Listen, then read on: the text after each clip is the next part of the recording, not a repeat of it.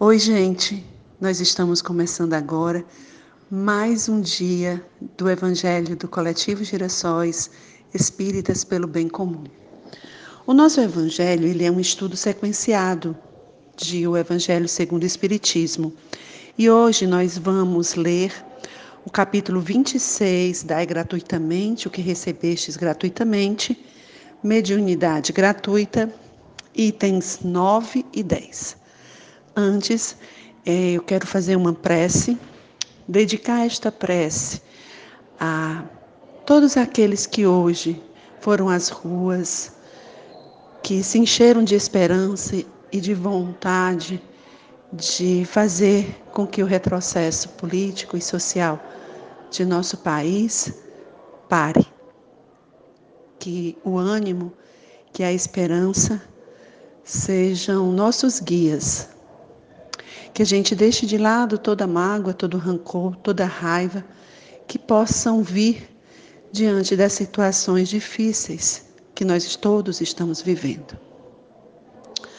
Vou fazer uma prece e eu peço que cada um feche os olhos para que, de olho fechado, tente serenar os seus pensamentos, se recolher em oração para se aproximar de Jesus, de seu anjo guardião e assim ficar mais perto de Deus. Porque Deus, nosso Pai de amor, de bondade, de justiça, que Deus, soberana misericórdia,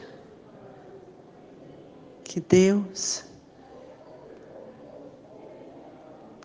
tão incognoscível, mas tão perfeito, que fez todos nós, tudo o que há no universo. Este Deus único, é a Ele que eu me dirijo agora. Pai, meu bom Pai, eu te louvo, Senhor, a minha vida, eu te agradeço. E eu te peço, Pai amado, perdão pelas minhas fragilidades, pelos meus impulsos que demonstram tantos vícios que ainda carrego. Rogo de ti, Deus amado, força coragem, paciência e resignação para continuar a minha existência buscando ser melhor.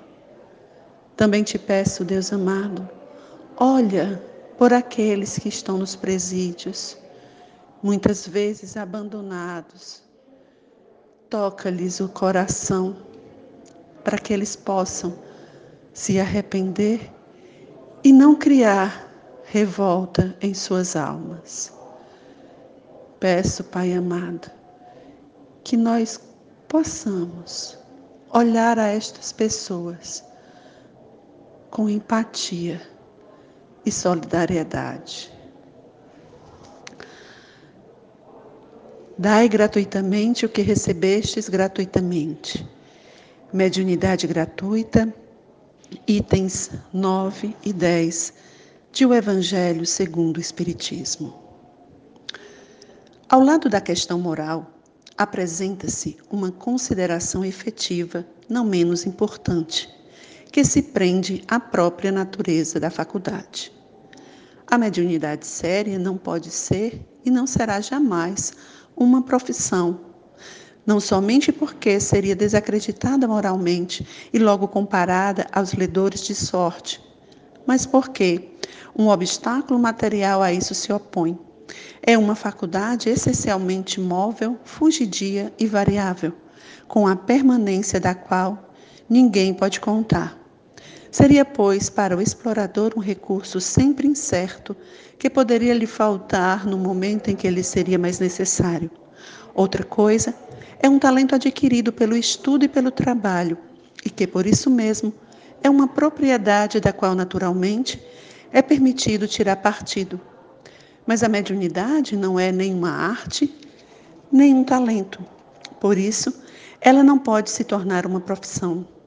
Não existe senão pelo concurso dos espíritos. E se esses espíritos faltarem, não há mais não há mais mediunidade. A aptidão pode substituir, mas o exercício está anulado. Assim, não há um só médium no mundo que possa garantir a obtenção de um fenômeno espírita em dado instante. Explorar a mediunidade é, pois, dispor de uma coisa da qual não se é realmente senhor. Afirmar o contrário é enganar aquele que paga. A mais não é de si mesmo, que se dispõe, não são dos espíritos, das almas dos mortos, cujo concurso é posto à venda, esse pensamento repugna instintivamente. Foi esse tráfico degenerado em abuso, explorado pelo charlatanismo, a ignorância, a credulidade e a superstição, que motivou a proibição de Moisés. O Espiritismo moderno, compreendendo o lado sério da coisa pelo descrédito, que lançou sobre essa exploração, elevou a mediunidade à categoria de missão. A mediunidade é uma coisa santa que deve ser praticada santamente, religiosamente. Se há um gênero de mediunidade que requer essa condição de forma ainda mais absoluta, é a mediunidade curadora. O médico dá o fruto dos seus estudos que fez ao preço de sacrifícios, frequentemente penosos.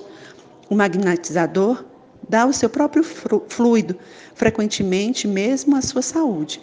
Eles podem a isso por um preço. O médium curador transmite o fluido salutar dos bons espíritos. Ele não tem o direito de vendê-lo.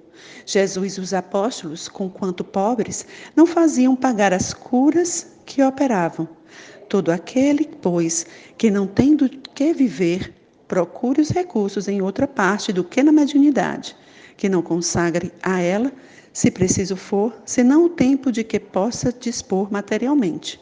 Os espíritos lhe terão em conta o devotamento e seus sacrifícios, ao passo que se afastam daqueles que esperam fazer deles um meio para subir.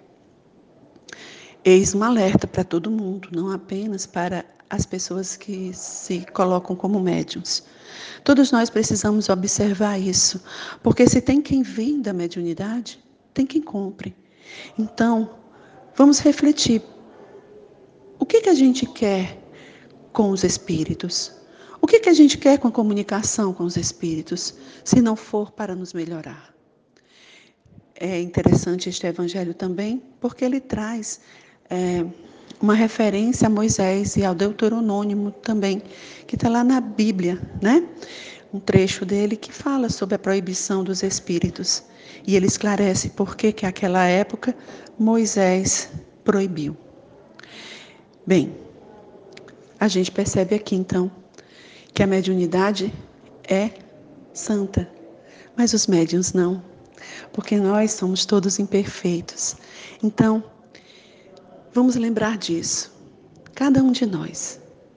A mediunidade é uma dádiva, uma faculdade que temos, que deve nos servir para nos melhorar. Mas ela sozinha não nos melhora. Nós precisamos nos esforçar para isso. Então, que estas palavras de Jesus, aliás, estas palavras de explicação que nos chegam, é, inspiradas na história de, do Cristo, possam ser também norte para a nossa vida. E aqui vai ficando o Evangelho do Coletivo Girassóis, Espíritas pelo Bem Comum. Que todo mundo se sinta abraçado e esperançado. Assim seja.